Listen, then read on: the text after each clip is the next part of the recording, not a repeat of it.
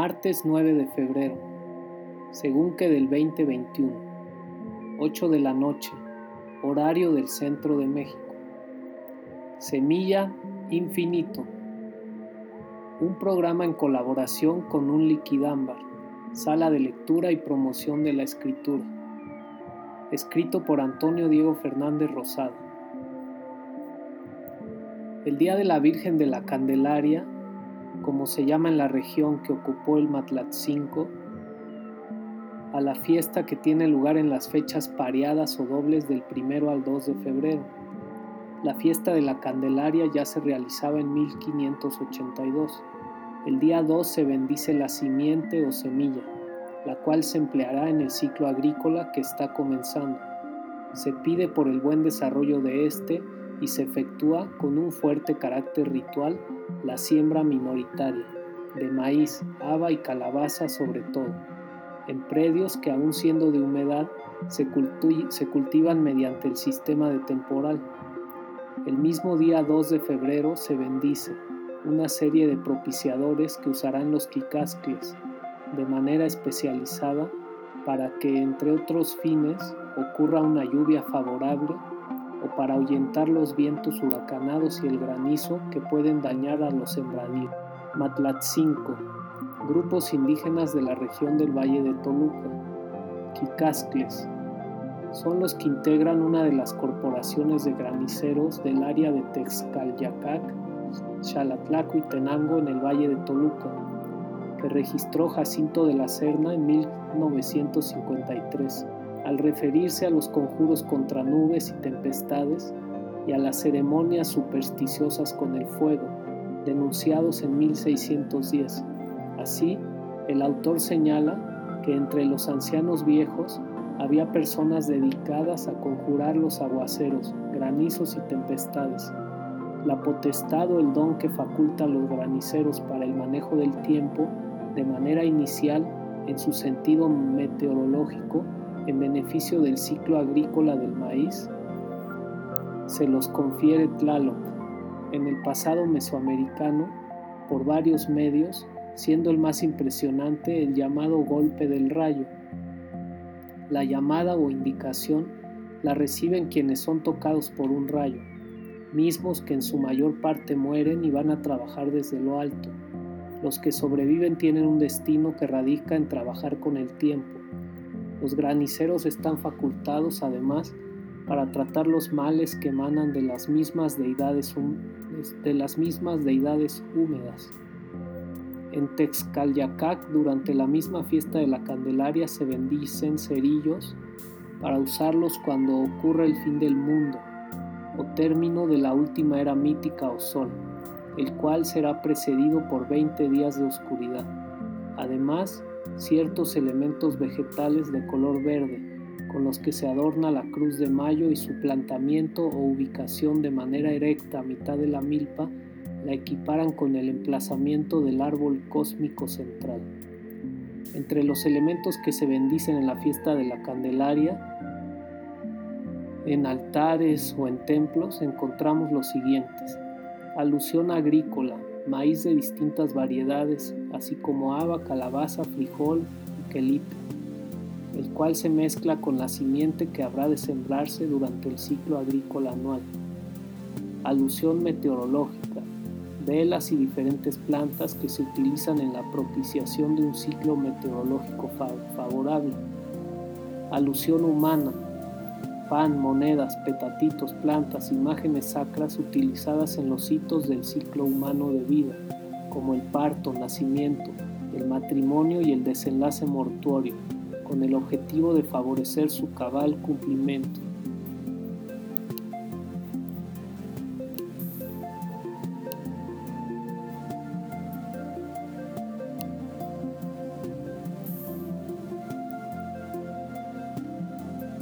Este texto fue obtenido del libro Los graniceros y el tiempo cósmico en la región que ocupó el Matlatzinco, escrito por Beatriz Albores.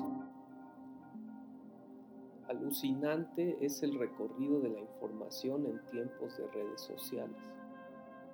Como un, péndulo, como un péndulo el discurso las fuentes más precisas, los expertos, comentan un hecho desde las perspectivas más contradictorias y en medio de este bombardeo debemos analizar y encontrar la única verdad, el unicornio inexistente.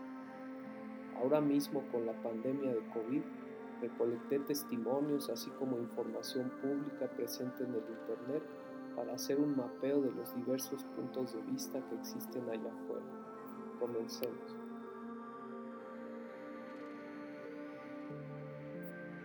Hola, mejor te mando un mensajito porque escribirlo puede ser, largo.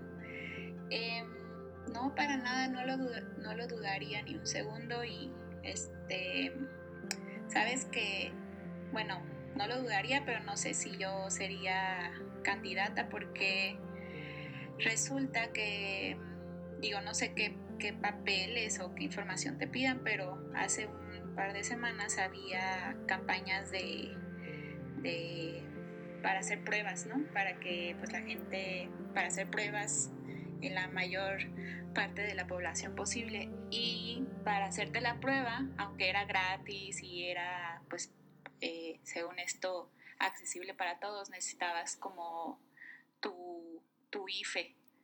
Entonces, o tu, no, el IFE porque pues los niños también eh, se la podían hacer, pero es más bien tu, pues como si fuera tu CUR. Entonces, al no tener, al no tener esa identificación, pues automáticamente quedas descartado de este proceso de, de pruebas de PCR, ¿no? Entonces yo creo que con la vacuna funciona igual, o sea, si va a ser accesible primero para los adultos mayores con México y al, servicio médico, pero este, pensando en los migrantes, en la gente indocumentada, pues esa gente queda fuera automáticamente. Y pensando, por ejemplo, ahorita en México, si yo ayer registré a mis papás para, para la vacuna de adultos mayores y necesitas tu CURP, entonces allá también están, no están considerando a los adultos mayores que no tienen esa, esa identificación, o sea, que no nacieron, no tienen nacionalidad o no nacieron, pues sí, que no nacieron en México.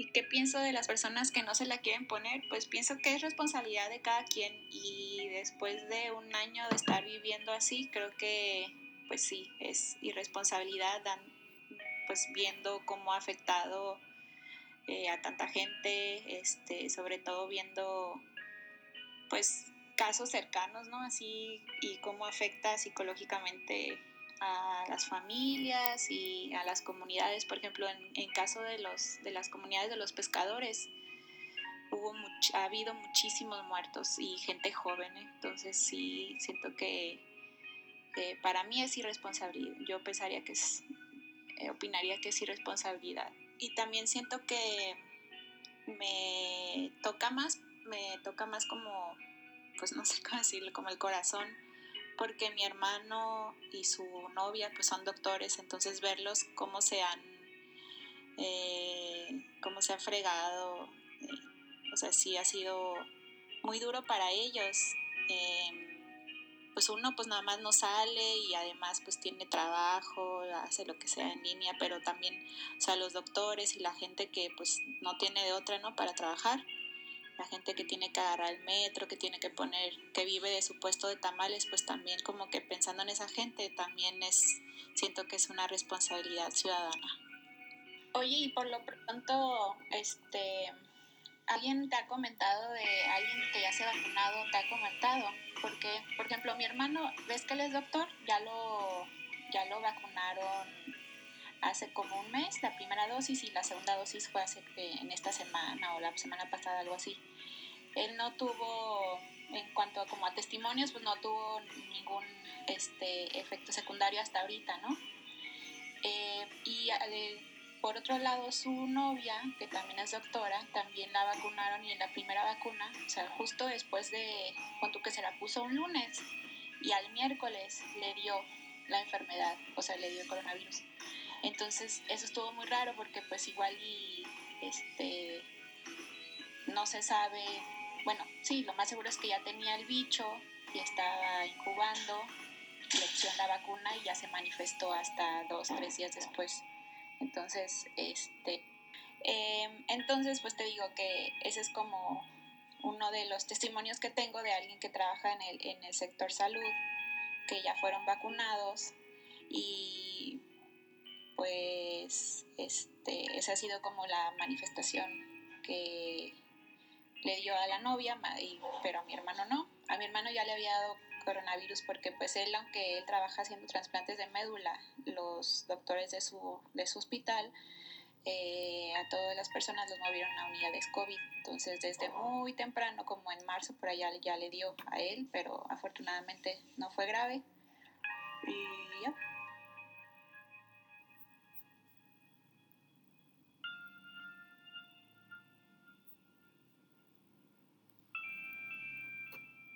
Comentarios que personas me han hecho sobre el COVID.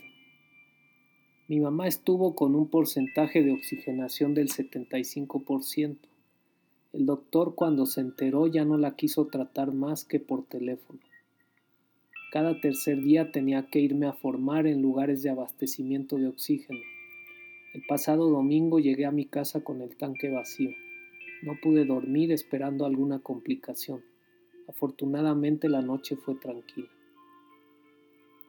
Mi esposa y yo tuvimos COVID. Ya estamos superándolo.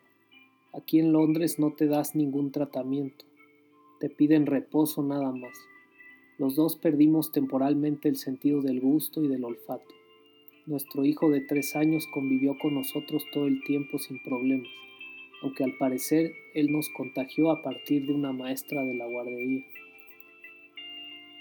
Mi mamá tuvo COVID al mero principio de la pandemia, cuando no sabíamos aún si la gente sobreviviría. Estuvo entubada tres semanas dormida. Ahora mismo no hay quien la pare. Está haciendo planes para viajar y se ve rejuvenecida.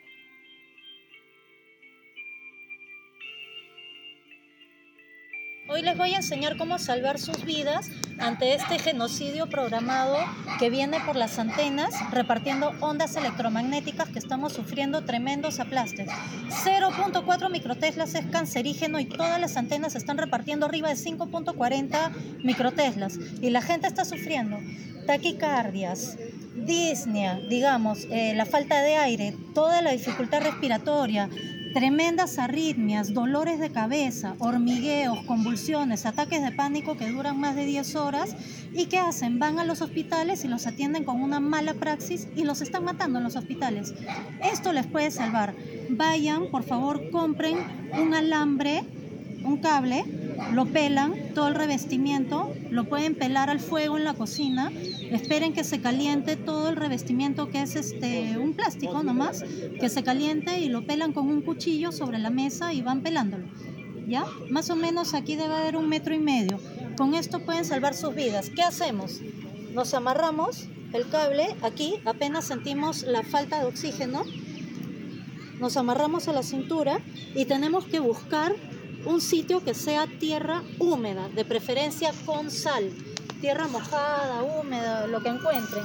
Eh, yo he encontrado aquí, estoy al costado de un árbol, de preferencia porque el árbol, el árbol tira raíces hasta el fondo y nos manda el conducto derechito a la tierra lo más profundo.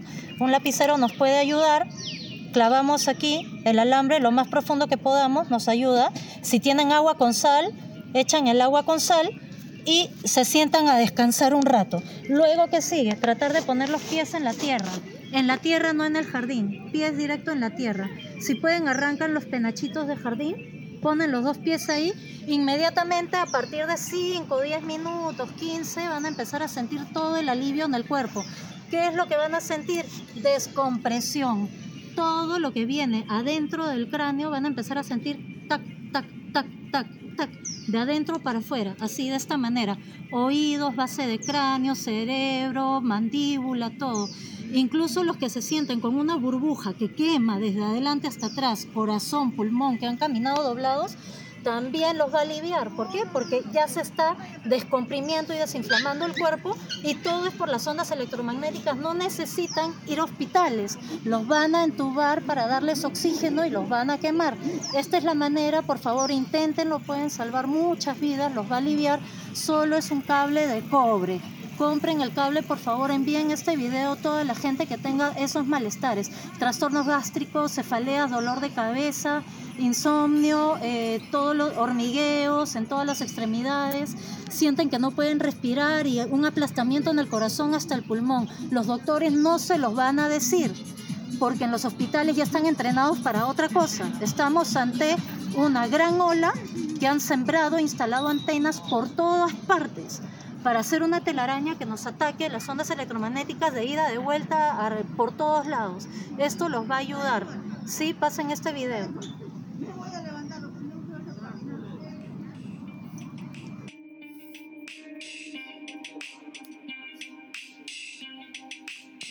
Antonio, lo que yo pienso es que si los intereses de la industria química internacional estuvieran verdaderamente como ellos dicen, entonces no tendríamos este problema que tenemos ahorita, porque toda nuestra población mundial sería más saludable y no habría tantos niños que se mueren de hambre todos los días. No, a mí, yo siempre he pensado, y en el 2008 eso se puso en evidencia, quien salvó al capitalismo internacional fue la industria química, la industria de medicamentos, etcétera, etcétera. ¿Ves? Y yo, por supuesto, que si analizas históricamente el comportamiento de, de, la industria química, no ha sido para nada algo que te puede generar confianza. O sea, nosotros en Yucatán sufrimos mucho la guerra biológica que ellos hicieron contra los cubanos, este, completamente injustificadamente y, este, y eso ya tiene, imagínate, yo era una jovencita y tengo 80 años. No, no, no, mira, es, es absolutamente importante que veas la diferencia entre esa vacuna, la Pfizer y la Sputnik y la cubana para que me explico. O sea, hay maneras de lograr las cosas, ¿verdad? Pero que me inyecten ácido ribonucleico, yo no estoy de acuerdo.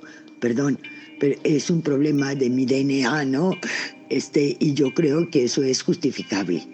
Sí, porque no, no tenemos la más mínima confianza en la industria química. No sé si tú la tienes y por qué la tendría uno, ¿cierto?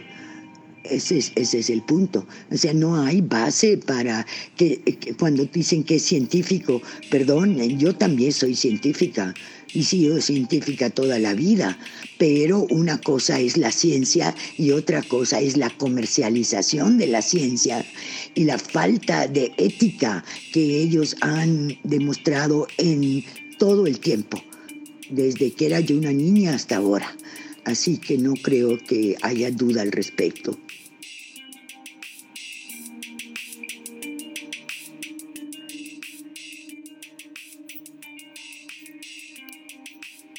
Por si han pensado no vacunarse o antes de que empiecen a escuchar teorías conspiradoras que los confundan, es interesante, lean esto. Está bien documentado y todo es correcto. Para aquellos que no tuvieron la oportunidad de ver las cuatro horas de discusión de la FDA sobre el estatus del virus, vacunaciones, el 22 de octubre, y las cuatro horas de la discusión de la FDA sobre la vacuna de Pfizer el 10 de diciembre, esto es un interesante resumen. Actualmente existen siete coronavirus en el mundo que enferman a seres humanos. Solo tres lo hacen severamente, el MERS, SARS y SARS-CoV-2. Precisamente SARS-CoV-2, el de la pandemia actual que causa COVID-19, es un primo de SARS. Eso ayudó tremendamente en el desarrollo de las vacunas, pues ya se tenían años adelantados de análisis del SARS. Tras nueve meses de pandemia, los casos de reinfección de personas recuperadas de COVID-19 siguen siendo estadísticamente insignificantes, lo que plantea buenas señales para protección por enfermedad natural o vacunación. Además del trabajo adelantado con SARS, lo que permitió ahorrar años para el desarrollo de la vacuna contra SARS-CoV-2, explicaron que uno de los asuntos que más tiempo consume en cuanto a una vacuna nueva es desarrollar la capacidad de manufactura y producción de la vacuna.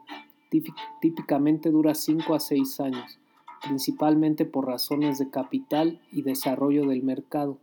En el caso actual, se ahorraron esos 5 o 6 años al invertir billones de dólares en esa capacidad sin esperar a saber si la vacuna funcionaba. Eso es vital, pues lo rápido de la vacuna no tiene que ver con saltar pasos en cuanto a la vacuna propiamente, sino a invertir dinero para producirla. Típicamente se prueba primero la vacuna y entonces comienzan los 5 o 6 años de desarrollo industrial. Aquí se hizo ese desarrollo en 5 o 6 meses, simplemente porque se invirtieron 10 billones, 10 billones de dólares de antemano. Habrá un sistema casi real para identificar, casi en tiempo real, para identificar efectos secundarios y medir la duración de la protección.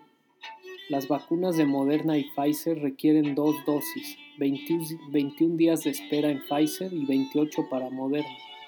Mandarán emails y textos para recordarle a las personas cuando les toca la vacuna. Otra razón para la velocidad de las vacunas fue la respuesta de la gente para ser voluntaria en los trials. Típicamente se piden 3.000 placebos y 3.000 con vacuna y tarda años en reclutar. Aquí se hizo en semanas y lograron 22.000. Es decir, el universo de los ensayos es casi siete más grande, casi siete veces más grande de lo normal, lo que permite mayor análisis de datos.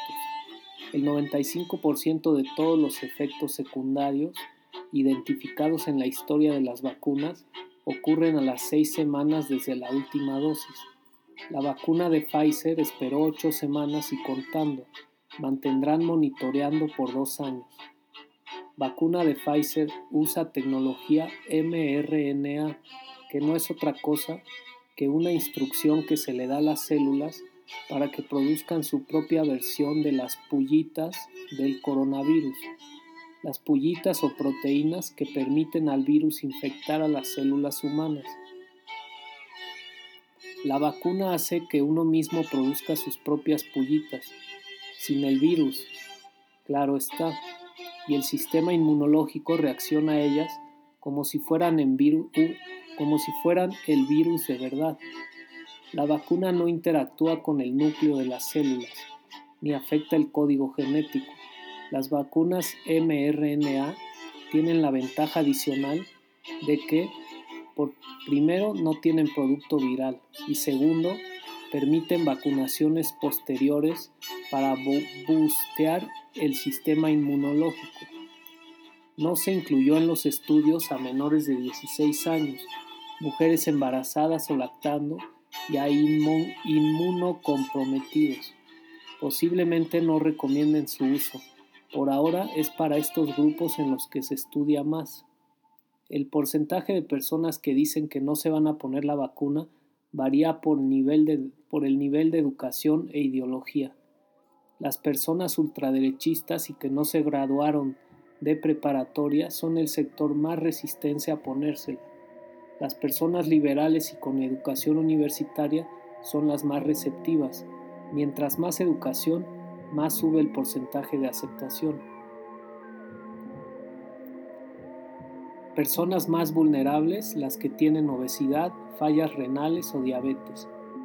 La reacción inmunológica de la vacuna puede ser hasta cuatro veces más poderosa que infección natural. No hubo efectos secundarios serios, excepto fiebre, dolor muscular, que solo duraba unas horas y se entiende que significa que el sistema inmunológico estaba reaccionando positivamente a la vacuna. 95% de eficacia. De 170 personas que se enfermaron con COVID-19, 162 eran del grupo placebo y 8 personas tenían vacuna. De esas 8, 7 fueron asintomáticas. Solo una fue moderada, pero no fue hospitalizado. Es decir, protegió 100% contra muerte, intubación, ingreso a emergencias e incluso hospitalización.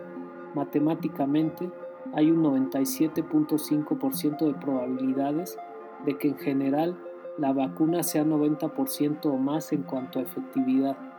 Solamente 4 personas de 22.000 el 0.02% sufrieron de parálisis muscular facial parcial temporal y se recuperaron sin problema.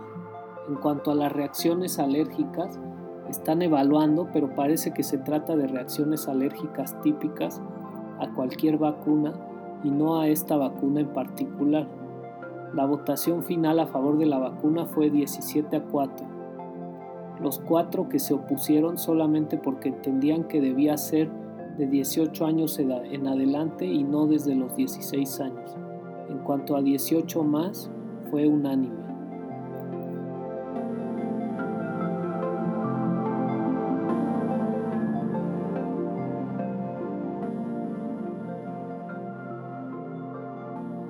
Última hora. No son necesarios los respiradores, ventiladores ni la unidad de cuidados intensivos. Última hora internacional, Ecuador. En Ecuador por fin la cura para el coronavirus. Los médicos ecuatorianos, dirigidos por el doctor Jacinto Pichamaluco, desobedecieron la Ley Mundial de la Salud, OMS, de no hacer autopsias en los muertos del coronavirus y ellos confirmaron que no es un virus sino una bacteria la que produce la muerte. Esta hace que se formen coágulos en la sangre y causa la muerte del paciente.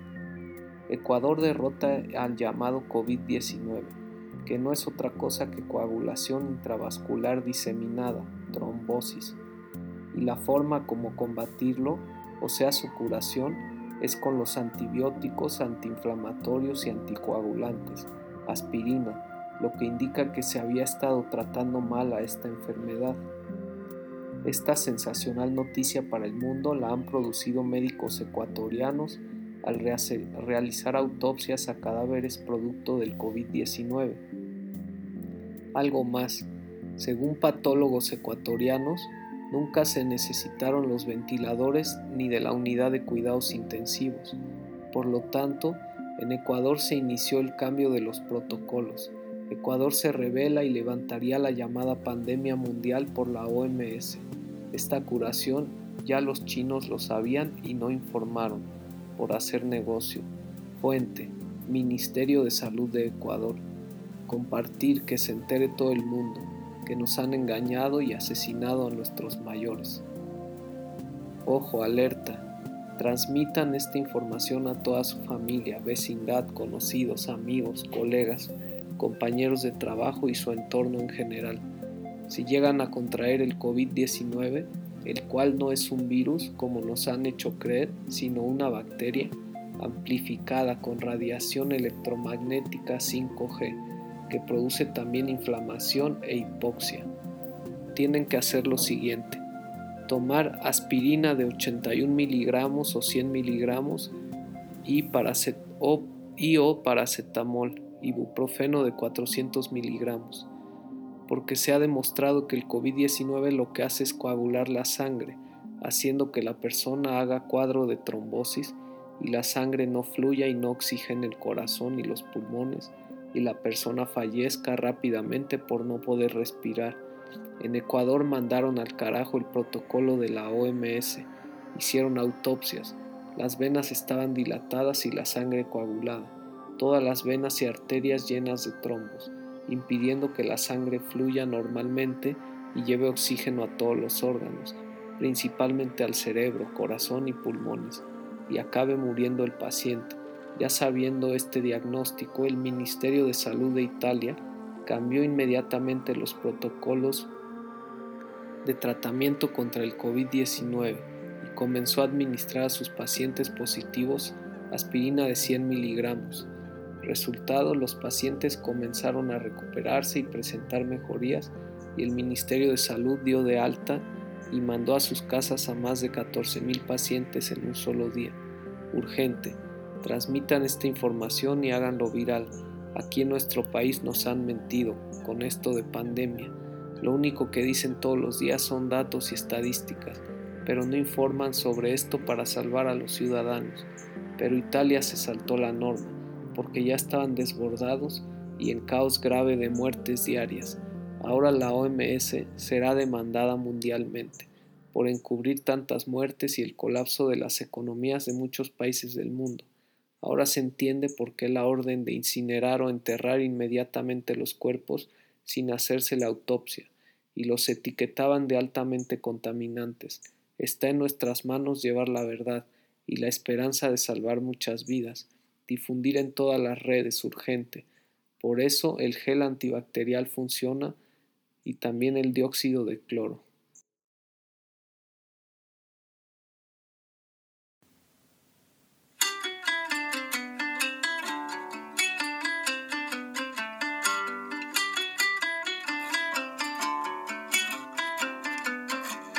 El cantar del nuevo mundo. Vengo de un pueblo pequeño que tiene como fortuna el sol, el viento, la luna, la libertad y el empeño. Vengo de un lejano sueño como pájaro cometa por una profunda grieta de la tierra de Apillita.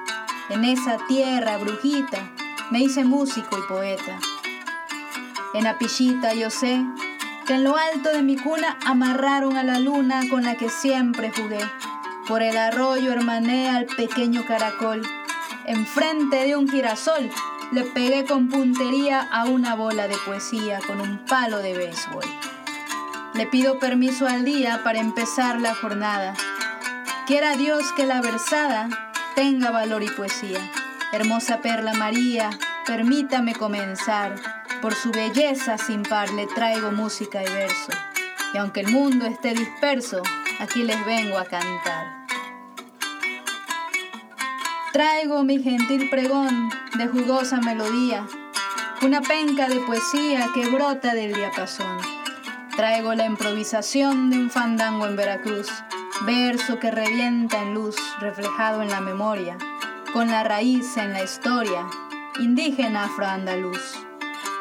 Fandanguito que del mar surdiste sin hacer guerra, desde el llano hasta la sierra, todo el campo fue tu hogar. Tu planta peninsular encontró suelo fecundo, y desde el verdor profundo, madriguera de la luz, te floreció en Veracruz el cantar del nuevo mundo. Escuchamos unas décimas del maestro Patricio Hidalgo, Belli, conocido poeta, músico, sonero, de por allá por las tierras del sur de Veracruz. Por música escuchamos un pájaro carpintero interpretado por el gran músico, maestro y buen amigo Jarochelo César Castro.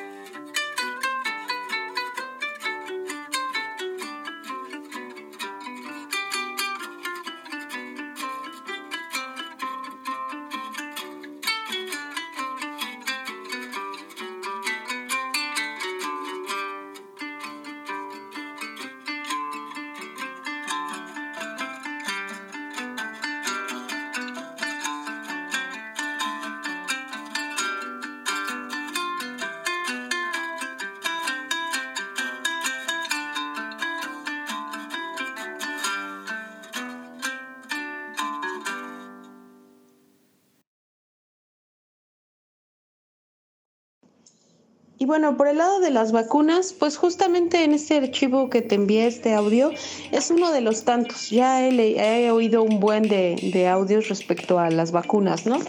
Y bueno, mis niñas no tienen ninguna vacuna, yo tengo nada más la de la polio. Mi abuelo, que pues estuvo en el tema de la medicina desde que esto comenzó a ser más fuerte, pues él y yo tuvimos una larga plática y sí me decía, ¿no? Pues las vacunas en su momento fueron importantes porque había enfermedades que, que, había, que era importante tenerlas, de alguna manera eso es la vacuna, ¿no? Te incuban la enfermedad antes de que te suceda y así tu sistema inmunológico ya está recreando una forma de, de eliminarla, ¿no? Entonces es importante ciertas vacunas, el tiempo en que eran vacunas.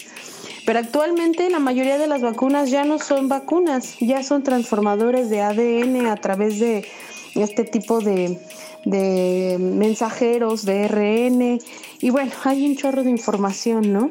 Y esto es porque precisamente con, con la larga historia de los buenos y los malos, los lagartianos y los no tan malos, pues hay toda una teoría conspiracional, ¿no? De que pues se quiere reducir la población a solo mil millones de habitantes en el mundo, una cosa así. Y entre eso está eh, darle, otorgarle al hombre la incapacidad de la fertilidad a través de, de bloquear ¿no? ciertos patrones de comportamiento genético y esto es justo lo que están siendo ahora, lo que no son vacunas. Y en este video es el más claro que yo he escuchado, ¿no? Sin tanto tecnicismo. No son vacunas son eh, otro tipo de transportadores que lo que hacen es adecuarse a tu ADN y lo están transformando. El hecho de volver a las mujeres eh, infértiles y a los hombres también no es el único problema, que es grave, aunque actualmente los millennials nadie quiere tener hijos, ¿no?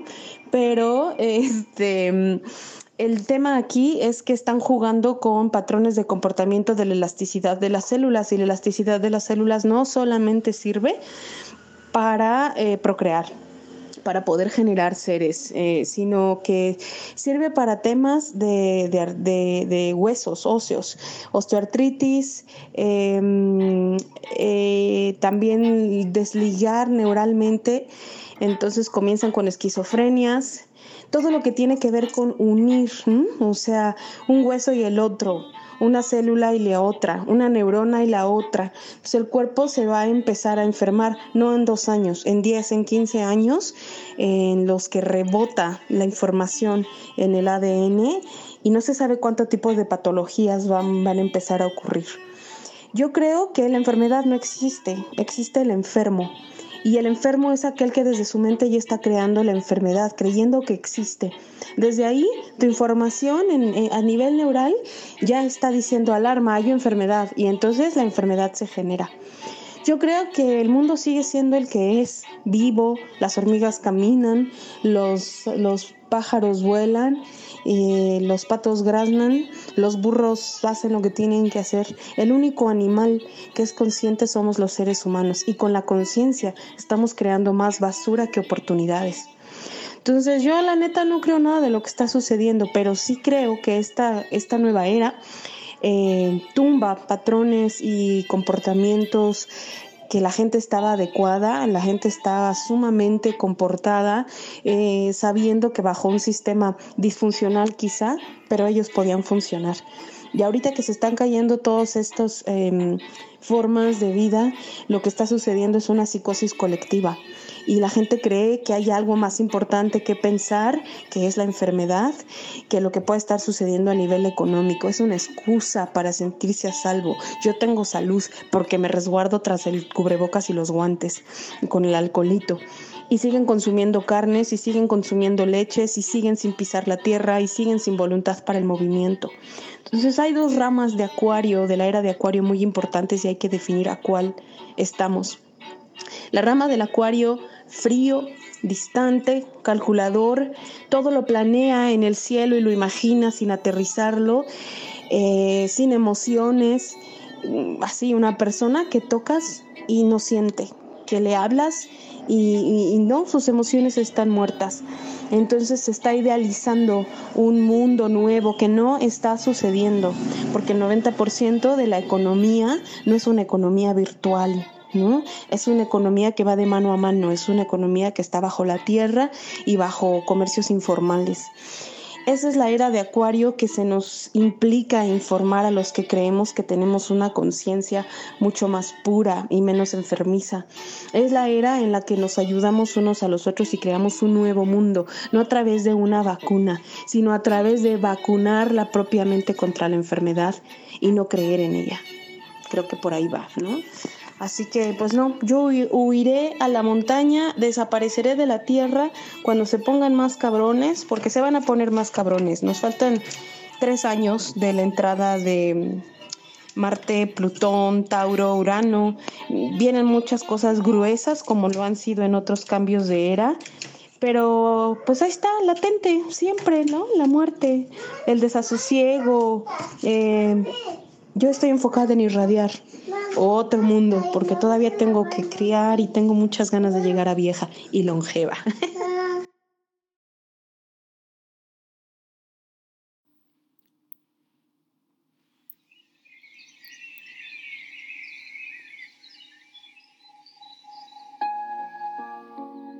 El COVID tiene una vibración de 5.5 Hz. Muere arriba de 25.5 Hz. Para los seres humanos con vibración más alta, el virus es una simple gripe. Las razones para tener baja la vibración pueden ser cansancio, miedo, tensión nerviosa, rabia, odio, Por eso tenemos que vibrar alto y no mirar constantemente las noticias, para que no nos baje la frecuencia. La frecuencia de la Tierra hoy es 27,4 Hz, pero hay lugares que vibran muy, muy bajo como los hospitales, los centros asistenciales, bares, cárceles, el metro, en donde la vibración cae a 20 Hz.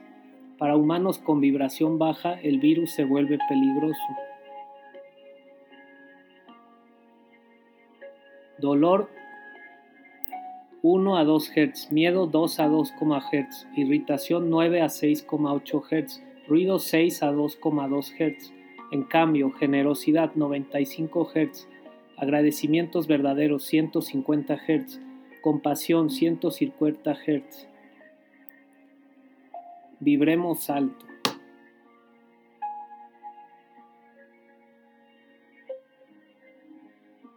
¿Qué nos ayuda a vibrar alto?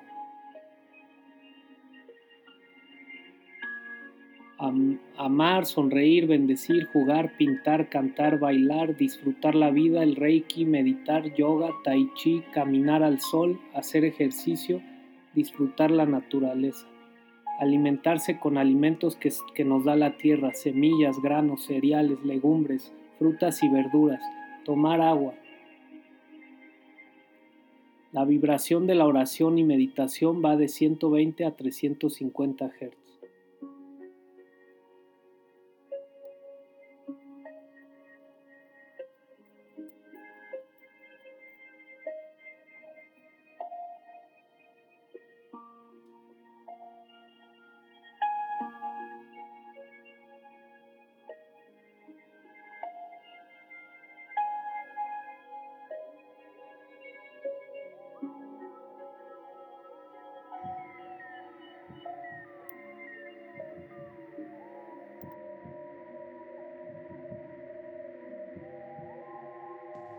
Sí, claro, pero fíjate, bueno, yo vi un, meme acerca de la vacuna rusa que decía que no, decía, no te quieres poner la, la, vacuna rusa porque no sabes qué tiene y no sabes ni qué tiene el omeprazol, así de, no, no chingues, ¿no?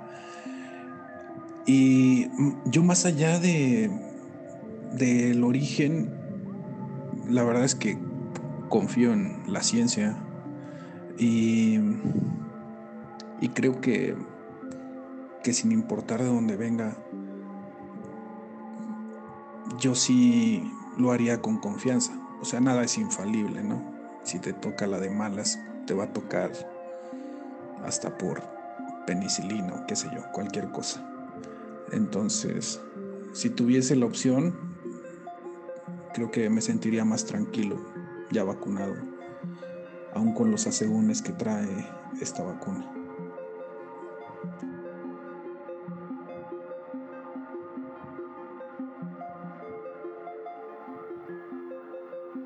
Oye, si te ofrecieran la vacuna, ¿te la pondrías?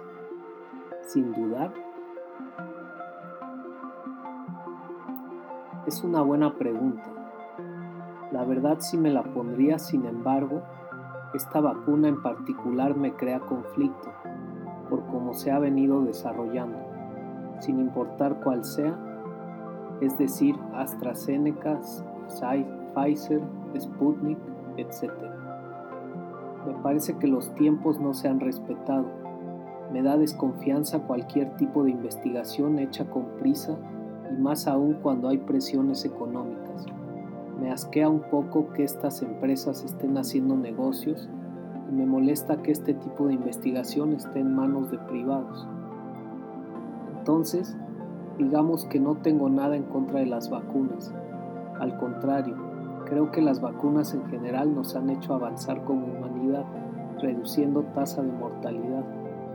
Me choca que ahora te pongan 20 vacunas sin decirte bien qué es qué. ¿Realmente se necesitan tantas vacunas o lo hacemos solo para que alguien gane algo?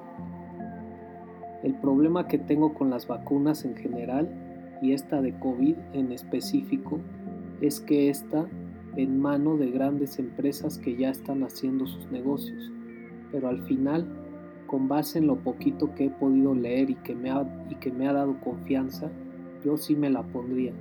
Pero bueno, habrá que ver en algunos meses también si surgen problemas. Quizás me vendría más la duda de que si las vacunas se están resguardando en las condiciones adecuadas. Ya ves que la de, la de Pfizer tiene que quedarse a menos 75 grados. Te agradezco mucho que detallaras tu proceso de pensamiento. Me sirvió compararlo con lo que yo y otras personas a, las que les pregunté pensaban. Al final confío en, en que es la ciencia más avanzada que tenemos y que ponérnoslas en ambientes urbanos protege a los demás. Quizás si viviera en otro ambiente actualmente pensaría distinto. No creo que sea la única solución. Estoy de acuerdo. Como bien lo dices, la ciencia no me da problemas. Mi cuestionamiento es más quizás hacia lo del capitalismo. Y si otra vez, en las ciudades siempre es más complicado por la concentración de gente y quizás depende también del estilo de vida de cada quien. Yo de manera general no me junto nunca con muchas personas, no es lo mío pero cuando me han tocado ir a campo con personas de las comunidades, pues te das cuenta de que ellos confían en ti y entonces hay que cuidarse casi más para los demás que para uno.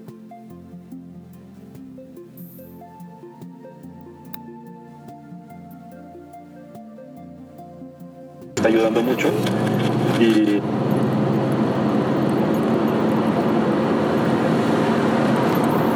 es importante hacer ciencia, ¿no? Porque si le preguntas tú al investigador que estaba investigando cómo, cómo podías inyectarle ARN a células humanas para que hicieran pedazos de otras células, tú dirías, no, pues esto para qué, ¿no? Este, este señor está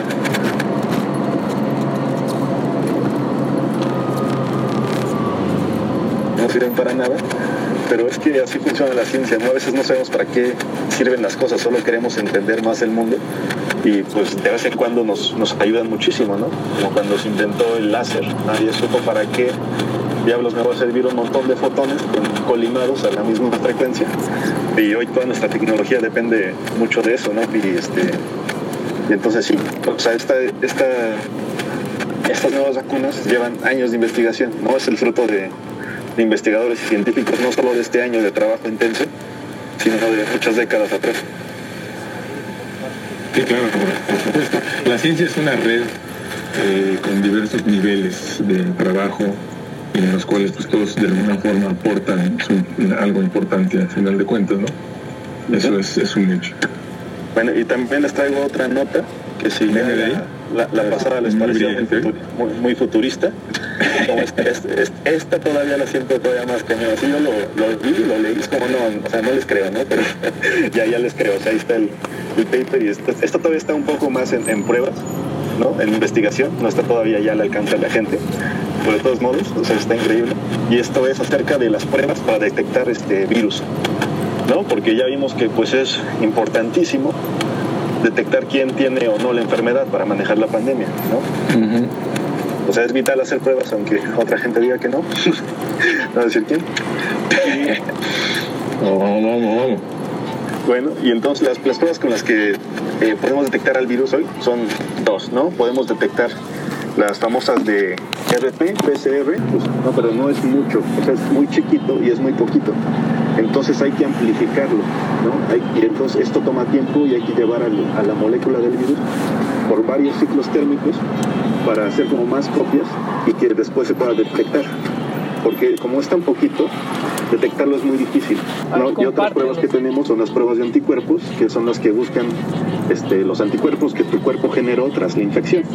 Pero estos este, solo funcionan cuando ya te enfermaste ¿no? Cuando ya llevas, o cuando estás como a media enfermedad o después de una enfermedad, no, no te sirve al inicio para detectar a alguien que todavía no presenta síntomas, que es el caso. Entonces, lo que este, sugieren estos científicos es utilizar nanotecnología y crear unos nuevos sensores así bien increíbles. Mira, ahí te va. ¿no? Es, un, es, un, paquetito chiquititito este, ¿no? que consiste en, en, un circuito muy pequeño, después un papelito, después una capa de grafeno que es como un, un, un material hecho de carbón súper conductor y muy delgadito y tiene un, buen de propiedades. Por ahorita solo nos interesa que es muy conductor, ¿no? Y después una nanocapa de oro y finalmente partes del ARN del virus arriba del oro, ¿ok? Y estas partes del ARN del virus este, atraen, ¿no? Como que por la carga eléctrica que, que tienen, quieren atraer como a su complemento a la otra parte del, del genoma del virus. Y entonces, cuando, cuando se logra conectar, cuando, cuando lo encuentra, de cuenta estas te las inyectan, te las meten en tu cuerpo. Y si encuentra como, como quiere encajarse, se genera una carga eléctrica que se mueve a través de las capas superconductoras de, de oro y de, grafeno, llegan al circuito y lanzan una señal afuera de tu cuerpo y te, y te dicen si tienes o no la enfermedad, ¿no? si detectaron o no el ADN del virus. O sea, te inyectaron maquinitas se, genera, si se genera una corriente eléctrica en esta placa de oro, se emite esa señal y ya sabes que sí, que sí hubo este, el virus. Sí. Oye, así como lo planteas, la, la imagen que me mandas es como si te un circuito impreso en nano, nano dimensionado que te ponen en, que te inyectan de alguna forma. Sí, sí, sí, justo. Inyectan, no robotcitos porque no son autómatas, no, no, nada. Son solo un pedazo ¿no? de circuito que detectan algo. Es un no sé si ustedes alguna vez hicieron eh, circuitos integrados en, en alguna escuela y ponías cera y quitabas parte del cobre, y etcétera, etcétera, y generabas la plaquita. Entonces, esa es la imagen que tengo ahorita de estás platicando. Sí, algo así. Es como justo eso, es un sandwichito, ¿no? Te lo estoy platicando así, ¿no? Como una hoja, un circuito, grafeno, oro, ADN del virus y listo, ¿no? No tengo el dato de qué, de qué tamaño es, ¿no? Se los voy a investigar, se las debo pero es muy pequeño. Y esto es tecnología también como que, ¿no? También las vacunas platicamos, que los paquetitos en los que van envueltos, ¿no? También es producto de la nanotecnología, ¿no? Y también es muy futurista. Sí. Oye, por otro lado la cosa que me preocupa es, ¿y los residuos de eso? No, esa parte no viene en el paper.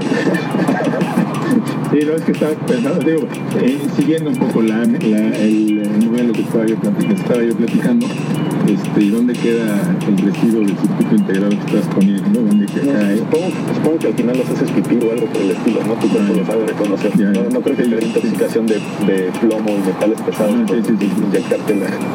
Sí, la verdad es que estaba no tan pescado con estos vacunas que pues, también no pensando en qué es los efectos secundarios que pudieran generarse esta cosa. Adelante, mi querido Alex. Y pues ya, no les traía esas dos notas hoy que yo, yo estoy impactado, ¿no? Ya me siento en el 2021, en el futuro, con todos estos sí. avances. En el futuro del pasado, y que Les ofrezco una sincera disculpa por la calidad de algunos de los audios en este programa han sido necesarios debido a la investigación que estoy haciendo. Quería difundir.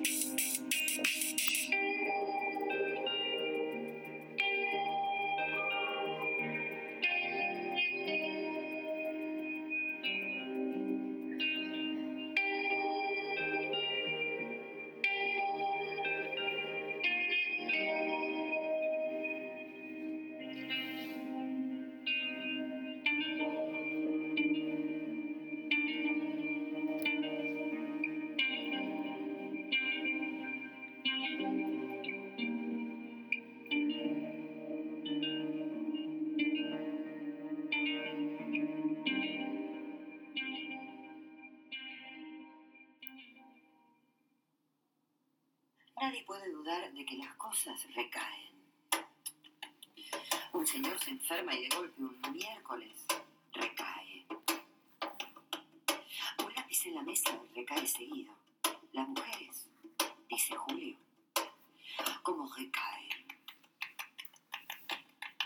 Teóricamente a nada o a nadie se le ocurriría recaer, pero lo mismo está sujeto, sobre todo porque recae sin conciencia, recae como si nunca antes.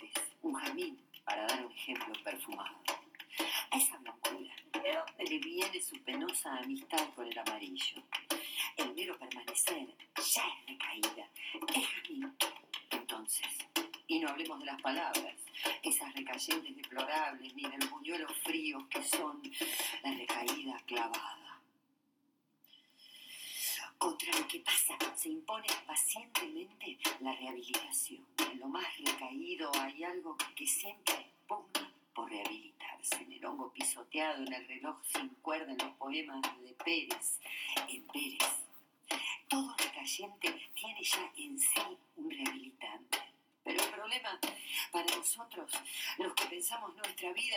confuso y casi infinito. Un caracol segrega y una nube aspira. Seguramente recaerán, pero una compensación ajena a ellos los rehabilita y los hace treparse poco a poco a lo mejor de sí mismos antes de la recaída inevitable. Pero nosotros, tía, ¿cómo haremos? ¿Cómo nos daremos cuenta de que hemos recaído si por la mañana estamos tan bien, tan café con leche, y no podemos medir cuánto hemos recaído en el sueño o en la ducha? Y si sospechamos lo recayente de nuestro estado, ¿cómo nos rehabilitaremos? Hay quienes recaen al llegar a la cima de una montaña, al terminar su obra maestra, al afeitarse sin un solo tajito. Toda recaída va de arriba abajo, porque arriba y abajo no quieren decir gran cosa cuando ya no se sabe dónde se está. Probablemente Ícaro creía tocar el cielo cuando se hundió en el mar y Dios te libre de una zambullida tan mal preparada. Tía, ¿cómo nos rehabilitaremos? Quien ha sostenido que la rehabilitación solo es posible alterándose. Pero olvidó que toda recaída es una desalteración o una vuelta al barrio de la culpa. Somos lo más que somos porque nos alteramos. Salimos del barro en busca de la felicidad y la conciencia y los pies limpios. Un recayente es, entonces, un desalterante, de donde se sigue que nadie se rehabilita sin alterarse. Pretender la rehabilitación alterándose es una triste redundancia. Nuestra condición es la recaída y la desalteración. Y a mí me parece que un recayente debería rehabilitarse de otra manera que por lo demás ignoro. No solamente ignoro eso, sino que jamás he sabido en qué momento mi tía o yo recaemos. ¿Cómo rehabilitarnos entonces si a lo mejor no hemos recaído todavía y la rehabilitación nos encuentra ya rehabilitados? Tía, ¿no será esa la respuesta ahora que lo pienso? Hagamos una cosa. Usted se rehabilita y yo la observo. Varios días seguidos. Una rehabilitación continua. Usted está todo el tiempo rehabilitándose y yo la observo. O al revés, si prefiere. Pero a mí me gustaría que empezara usted, porque soy modesto y buen observador. De esa manera, si yo recaigo en los intervalos de mi rehabilitación, mientras usted no le da tiempo a la recaída y se rehabilita como en un cine continuado, al cabo, poco, nuestra diferencia será enorme. Usted estará tan por encima que dará gusto. Entonces yo sabré que el sistema ha funcionado y comenzaré a rehabilitarme furiosamente. Pondré el despertador a las 3 de la mañana, suspenderé mi vida conyugal y las demás recaídas que conozco, para que solo queden las que no conozco. Y a lo mejor, poco a poco, un día estaremos otra vez juntos, tía. Y será tan hermoso decir. Ahora nos vamos al centro y nos tomamos un helado. El mío, todo de frutilla. Y el de usted, con chocolate y un bizcochito.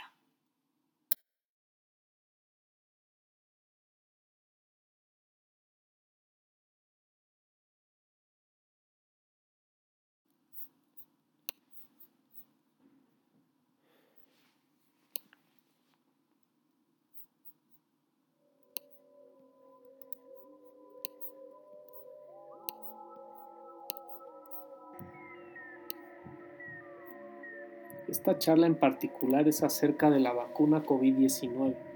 Yo creo que esta información es muy urgente y me gustaría que pensaran mucho en lo que digo.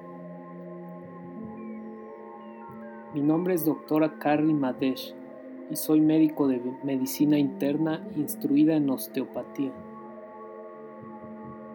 Quiero comenzar por decir que la pregunta más importante de tu vida es ¿qué significa ser humano? Será muy importante para la vacuna que viene, así es que primero introduciré algunos hechos básicos y les daré información acerca de lo que está aconteciendo, ya que somos distraídos por los medios y también algunas conclusiones.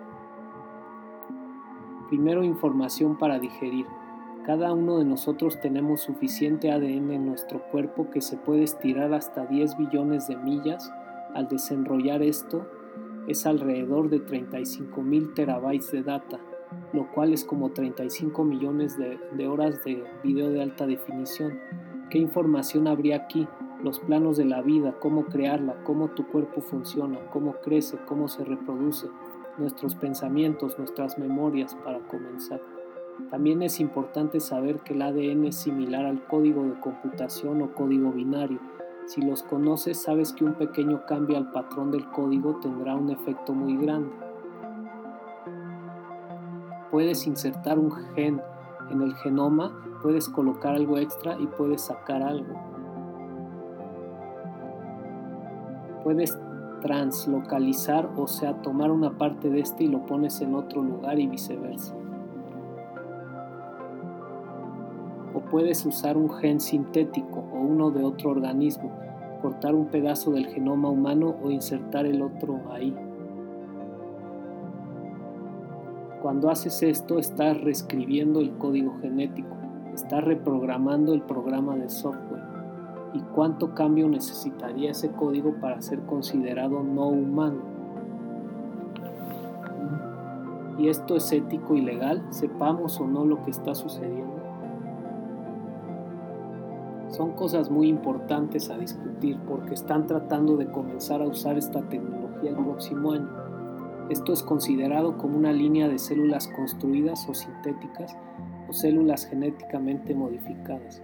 Un punto interesante, no se puede patentar nada natural o de la naturaleza, pero sí algo que ha sido creado, modificado o construido, pero sí algo. Un buen ejemplo es Monsanto. Pueden modificar genéticamente una semilla, por lo tanto han creado algo un poco diferente. Puedes ver el maíz o el tomate en el mercado que se ve igual al silvestre o normal, pero no lo es. Le cambiaron algo, a la vista se ve normal, pero por dentro no lo es. Por lo tanto ellos controlan y son los dueños. Ahora los productos naturales no los pueden patentar ni tampoco hacerse dueños de ellos. Ahora aplica esto a una célula humana o a un ser humano. Ahora potencialmente esto podría significar que nuestras células y nosotros podríamos ser patentados y las patentes tienen dueños. ¿Te das cuenta dónde voy con esto? Y si nuestro ADN es modificado con genes de otra especie, ¿somos humanos aún? ¿Es esto transhumanismo? Y si nuestro ADN o genotipo es modificado y estos pueden ser patentados y ser propiedad, esto no es una película de ciencia ficción o un evento futuro, es ahora mismo. Se llama tecnología de ADN recombinante y esto es lo que se propone como la vacuna para el COVID-19. Está diseñada para convertirnos en organismos genéticamente modificados. Este es el mismo lenguaje y terminología usada para las semillas modificadas de Monsanto. Los primeros en esta tecnología de ADN recombinante son Enovio, financiada por la Fundación Bill Gates, GlaxoSmithKline y Sanofi. También Moderna, que es financiada por la Fundación de Bill Gates. Tengo que añadir que este tipo de vacuna de ADN nunca antes ha sido usada en seres humanos. Nunca. Repito, nunca. Ahora están proponiendo tomar algo que nunca en la vida usamos y quieren inyectárselo a todo el mundo. Pruebas de vacunas están siendo llevadas a cabo a una velocidad que nunca se ha visto ni esperábamos ver. Se están saltando las pruebas con animales, yendo directamente a pruebas con humanos. No están usando metodología científica para nada. No están haciendo controles con placebos para ninguna vacuna, lo cual es el estándar legal para ser aprobadas por el FDA.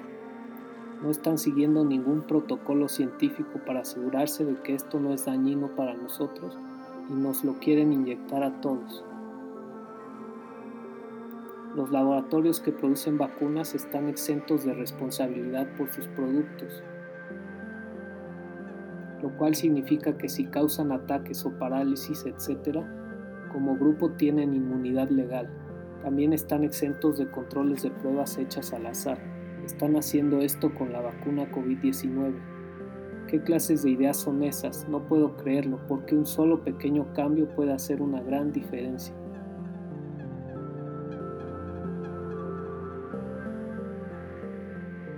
Eso ha sido todo por el programa de hoy.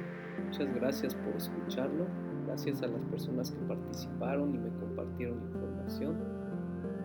Este ha sido el programa número 30 de Semilla Infinito. Fin, fin.